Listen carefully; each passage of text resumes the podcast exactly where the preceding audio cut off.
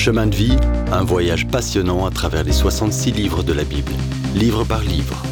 On regarde aujourd'hui la deuxième lettre de Paul aux Corinthiens du chapitre 7 verset 1 au chapitre 10 verset 4 dans le Nouveau Testament. La vie a le don de nous faire dérailler. Tu t'occupes de tes affaires et quelque chose te frappe de nulle part. Alors, qu'est-ce que tu fais?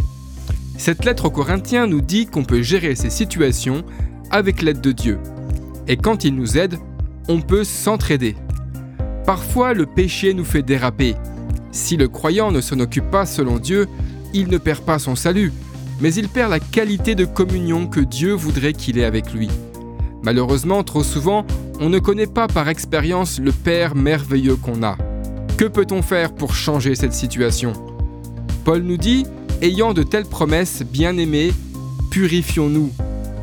Malgré nos efforts, on ne peut pas purifier notre conscience coupable, mais Dieu nous a déjà purifiés de nos péchés, définitivement, par la mort de Christ. Mais notre cœur doit encore être lavé chaque jour de la crasse amassée en vivant ici-bas. Tout cela se fait par la foi, en entendant et en recevant la parole de Dieu chaque jour et en y obéissant. La parole de Dieu te purifie. Elle est le meilleur savon qui soit. Paul écrit pour nous aider à dominer ce qui pourrait gêner notre croissance.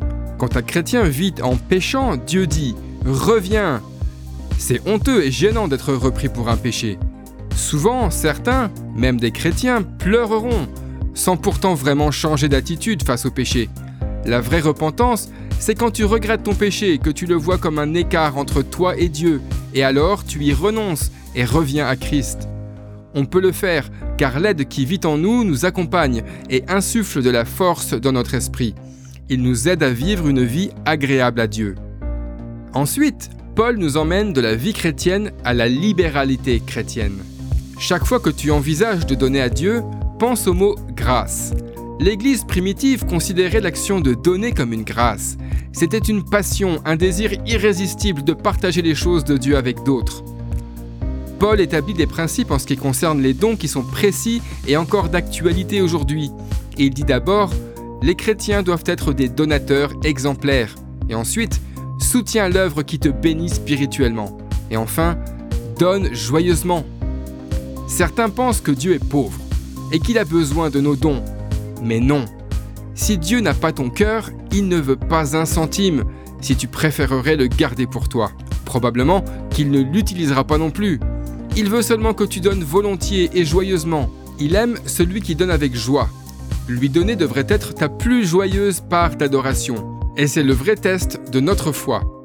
Si tu manques de grâce pour donner, demande au Seigneur un esprit généreux. Donne pour la gloire de Dieu. Après tout, personne ne peut donner comme Dieu. Son plus grand don pour nous est celui de son Fils. Bien que riche, Jésus s'est appauvri pour nous il quitte le ciel et toute sa gloire pour descendre comme missionnaire dans ce monde. Il ne vient pas que pour vivre, mais pour mourir en donnant sa vie pour toi. Quelle générosité indescriptible. Dans le prochain épisode, Dieu nous arme spirituellement pour combattre un ennemi spirituel. Si vous avez aimé cette rubrique et si vous voulez en entendre plus, allez sur le site ttb.twr.org ou téléchargez l'application. Retrouvez-nous aussi sur chemindevie.info. Vous voulez nous dire comment Dieu change votre vie par sa parole? Envoyez-nous un message sur WhatsApp au 07 81 46 39 39. À bientôt